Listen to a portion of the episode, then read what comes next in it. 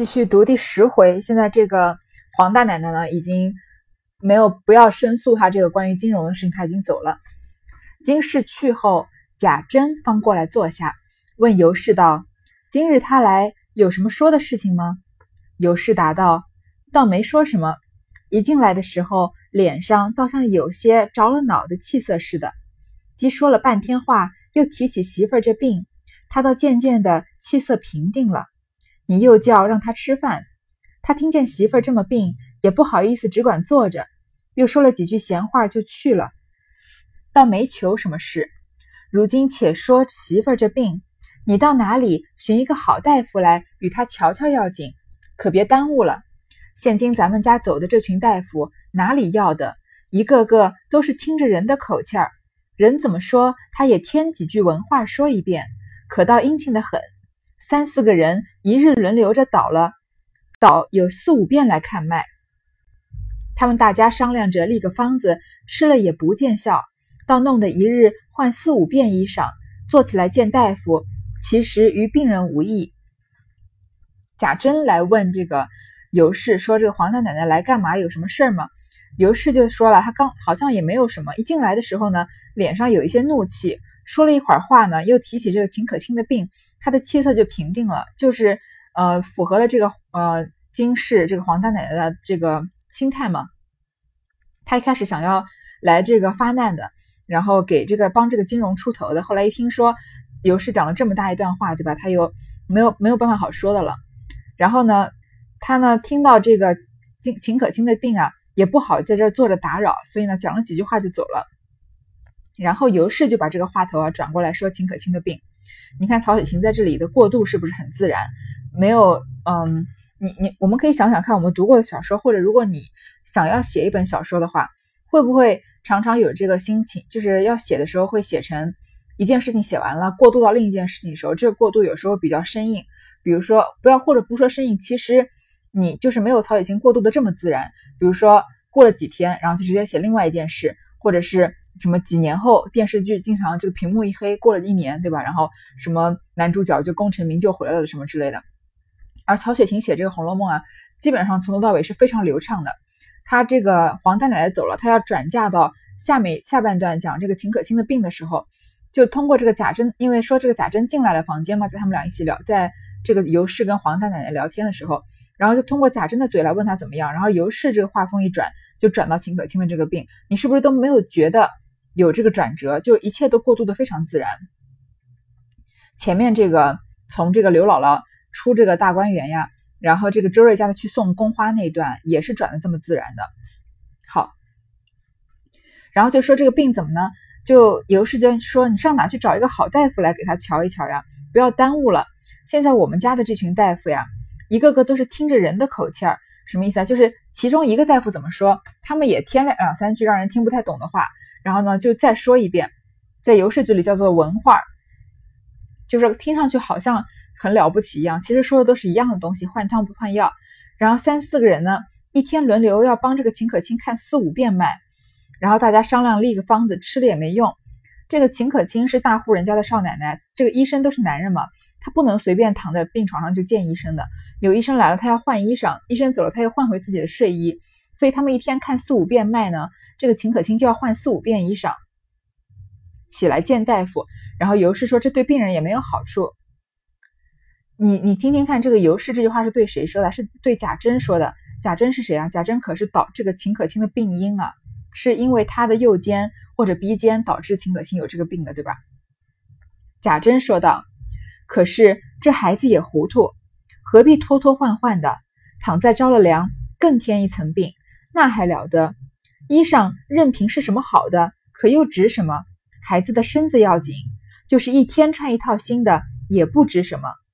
我正进来要告诉你，方才冯子英来看我，他见我有些抑郁之色，问我是怎么了，我才告诉他说，媳妇儿忽然身子有好大的不爽快，因为不得个好太医，断不透是喜是病，又不知有妨碍无妨碍。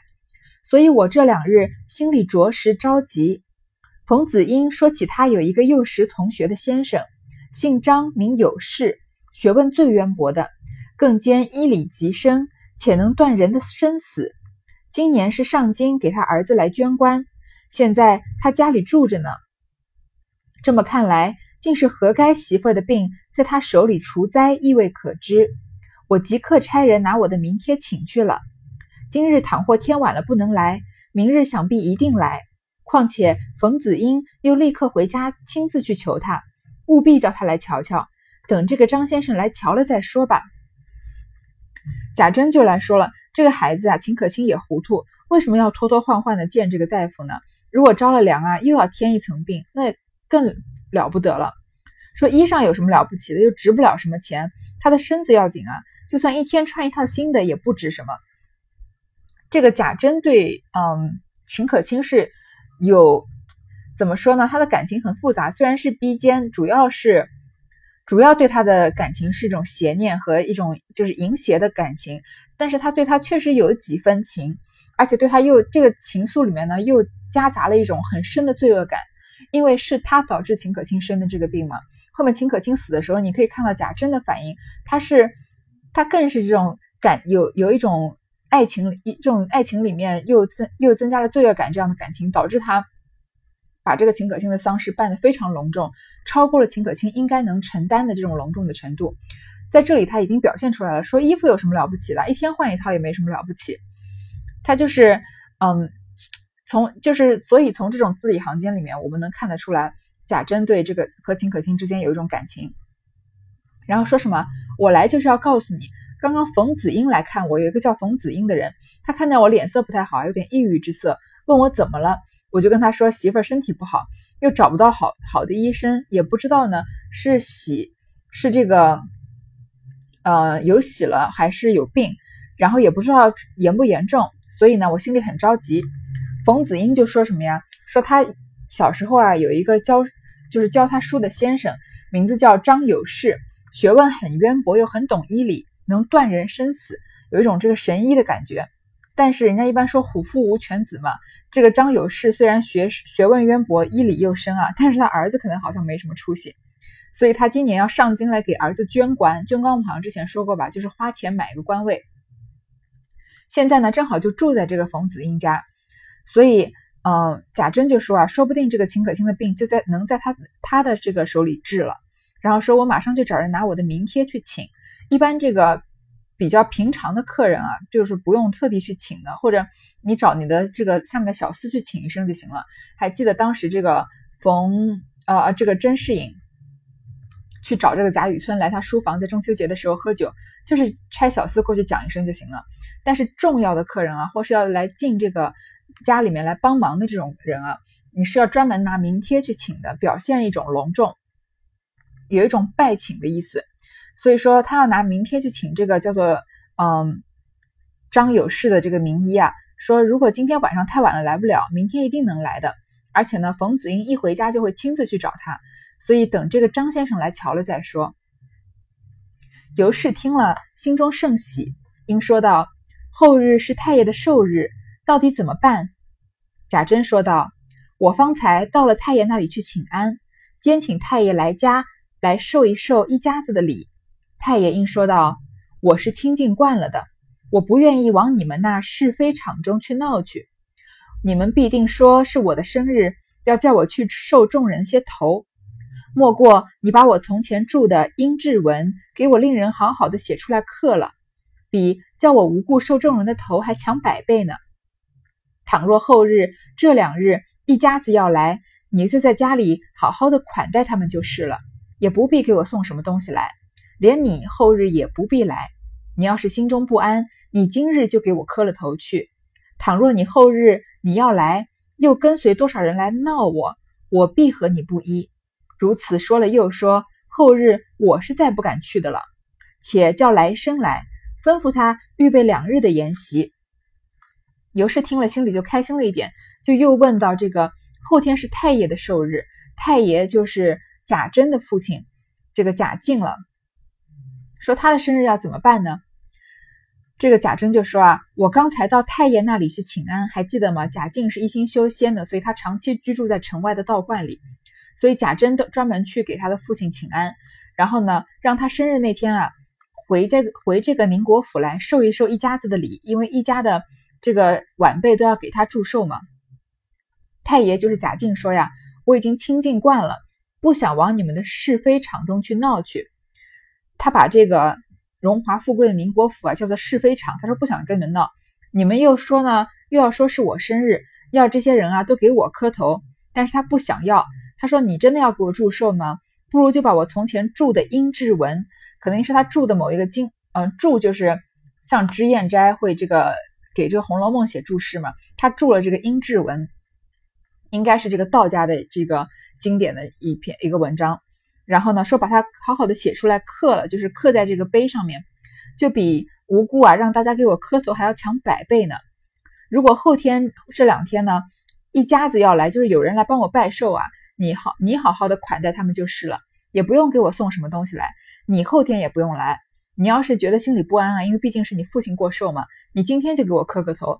如果你后天要来，又强行带了人来给我祝寿啊，我必和你不依，我一定跟你不高兴的。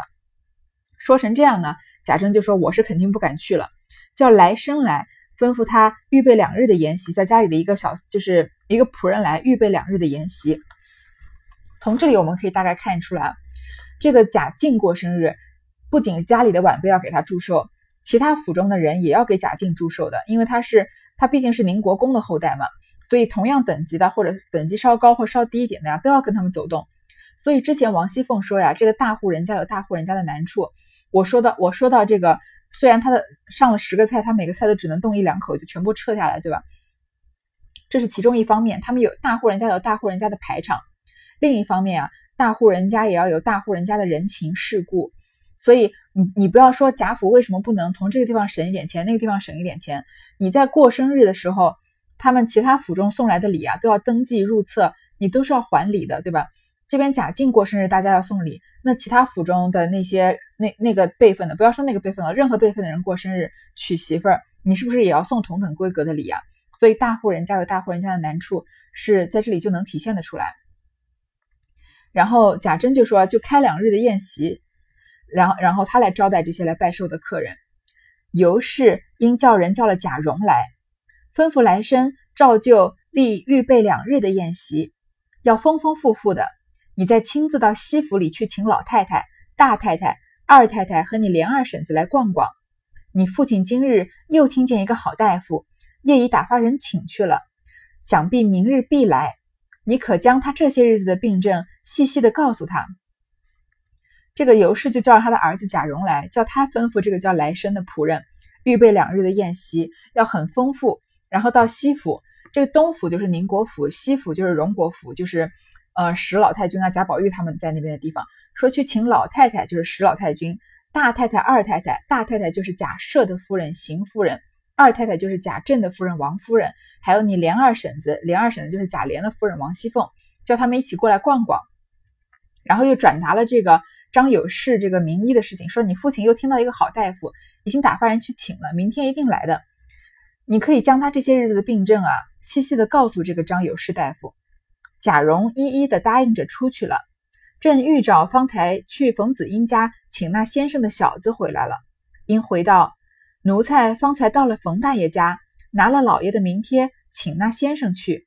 那先生说道：“方才这里大爷。”也向我说了，但是今日拜了一天的课，才回到家，此时精神实在不能支持，就是去到府上也不能看脉。他说等调息一夜，明日务必到府。他又说他医学浅薄，本不敢当此重见，因我们冯大人、冯大爷和府上的大人既已如此说了，又不得不去。你先替我回明大人就是了。大人的名帖实不敢当。仍叫奴才拿回来了，哥儿替奴才回一声吧。贾蓉转身复进去，回了贾珍、尤氏的话，方出来叫了来生来，嘱咐他吩咐他预备两日的筵席的话。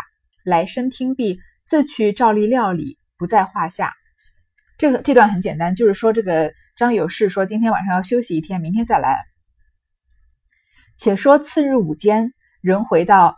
请的那张先生来了，贾珍遂沿入大厅坐下，茶毕方开言道：“昨晨冯大爷试知老先生人品学问，又兼深通医学，小弟不甚轻养之志。”张先生道：“晚生粗鄙下士，本知见浅陋，昨因冯大爷视之，大人家地谦家大人家地谦恭下士，又成呼唤，敢不奉命？但毫无实学，倍增汗颜。”贾珍道：“先生何必过谦？就请先生进去看看儿妇，仰仗高明，以示下怀。”这里就是讲这个张有事来，第二天一早呢，来到这个宁国府，然后两个人先谦虚了一番。贾珍先说呀，呃，先说这个，听到这个冯子英说张先生你怎么怎么学问高明，怎么怎么通医学，我多么倾慕你。然后张这个张有事要谦虚一番，说不不不，我什么都不懂。但是呢，因为这个冯冯子英求我，你又这么谦，就是谦恭友善的对待我们，所以呢，我只好来了。然后贾珍就说：“你不要这么谦虚什么的。”这这一段也是看上去是一些很很无聊的废话，其实也是在我们很想知道张有事能不能治好秦可卿的时候，他先说张有事来了，但他故意就拖一段，然后让就是吊起这个读者的胃口。这个这种写法已经出现了无数次了，所以。我后面就不再重复了。于是贾蓉同了进去，到了贾蓉居室，见了秦氏，向贾蓉说道：“这就是尊夫人了。”贾蓉道：“正是，请先生坐下，让我把贱内的病说一说，再看脉如何？”那先生道：“依小弟的意思，竟先看过脉再说的为是。我是初造尊府的，本也不晓得什么，但是我们冯大爷务必叫小弟过来看看。”小弟所以不得不来。如今看了脉息，看小弟说的是不是，再将这些日子的病事讲一讲，大家斟酌一个方儿，可用可可用不可用，那时大爷再定夺。贾蓉道：“先生实在高明，如今恨相见之晚，就请先生看一看脉息，可治不可治，以便使家父母放心。”于是家下媳妇们捧过大银枕来。一面给秦氏拉着袖口，露出脉来。先生方伸手按在右手脉上，调息了治数，凝神细诊了有半刻的功夫，方换过左手，亦复如是，诊毕脉息，说道：“我们外边坐吧。”这个贾蓉跟这个张有事一起进了这个秦可卿的闺房，然后呢，到了他的这个卧室呢，看到秦氏。这个张有事说：“这是不是就是尊夫人？是不是就是秦可卿？”贾蓉贾蓉因为尤氏吩咐过他了嘛，说你把他的病症啊，好好的跟这个张有事讲一讲。他就请这个张有事做，说我把贱内贱内就是对自己夫人这个比较谦虚的称呼，说我把他的病说一说，这个先生再给他看脉好不好？那个先生就说呀：“你还是别先跟我说，不如我先看过脉，我来跟你说他的是什么什么症状。就是如果我说的对啊。”我们就斟酌一个方子，看能不能用。这就是他对自己的医术非常非常有自信，对不对？然后他虽然说话说的很谦虚，说冯大爷啊，冯子英务必叫小弟过来看看，所以我不得不来。但是他的话话语的表面是谦虚，但是他那里内涵的是他非常的有自信。他都不需要贾蓉跟他形容病症，只要他把一把脉，他就能跟贾蓉把这个病症说出来。你如果对自己的医术没有十分的把握，你敢说这个话吗？贾蓉就觉得很感动啊，他就说：“先生真的是很高明，跟他有一种相见恨晚的感觉。”说：“那先生你就看一看脉息，看能不能治好，让我的父母放心。”然后呢，就捧过大银枕来，因为这个，嗯，女这个家里的女眷啊，不能随便见外面的男人，所以他这个除非是真的要看身体的某一个部分，不然啊，也这个诊脉这种事情也不需要脸对脸的。还记得我们知不知道这个电视剧电视剧里面常放？他们把这个床边上的这个帘子放下来，然后女女孩子就只露出她的一个手腕，然后让她把脉。所以他们拿这个银枕啊，就把让把他的手腕靠在上面，然后呢，把秦氏的手拉出来，拉着袖口露出脉来。这个张有事啊，就诊了这个右手脉，然后又诊了左手脉，然后就叫这个贾蓉跟他到外面坐。贾蓉于是同先生到外间房里床上坐下，一个婆子端了茶来，贾蓉道：“先生请茶。”于是裴先生吃了茶，遂问道：“先生看这脉息，还治得治不得？”先生道：“看得尊夫人这脉息，左寸沉数，左关沉浮，右寸细而无力，右关虚而无神。其左寸沉数者，乃心气虚而生火；左关沉浮者，乃肝家气滞血亏；右寸细而无力者，乃肺精气分太虚；右关虚而无神者，乃脾土被肝木克制。心气虚而生火者，阴陷经期不调，夜间不寐；肝家血亏气滞者，必然肋下疼胀，月性过期。心中发热，肺经气分太虚者，头目不时眩晕，寅卯间必然自汗，如作粥肿；脾土被肝木克制者，必然不思饮食，精神倦怠，四肢酸软。据我看这脉息，应当有这些症候才对。或以这个为喜脉，则小弟不敢从其教也。我们之前说啊，《红楼梦》是一个是一部算是百科全书吧。服装师在里面能看到很多服装的细节，建筑师能看到很多嗯那个年代建筑的细节。在这里啊，嗯，这个医生也能从中，尤其是中医师啊，能看到很多从这个这一段张友诗说的话，就能得到一些医学的细节。不仅是这一段了，就算之前的冷香丸那一段，听说也有它的道理。但是我对中医呢没有什么研究。所以只能大概的解释一下，可能解释的不是很对，但是呃，我就大概解释一下什么叫左寸左关，右寸右关。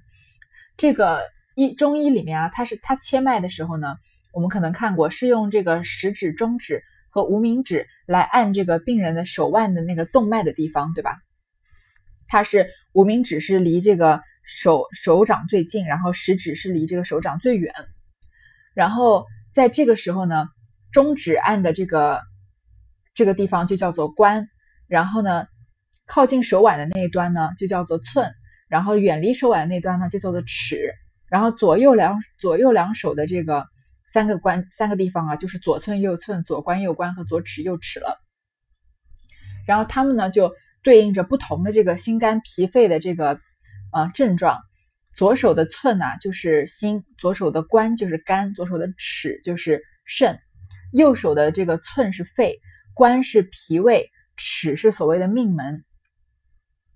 然后这里呢，他说呀，他左寸沉数，右寸左关沉浮，右寸细而无力，右关虚而无神。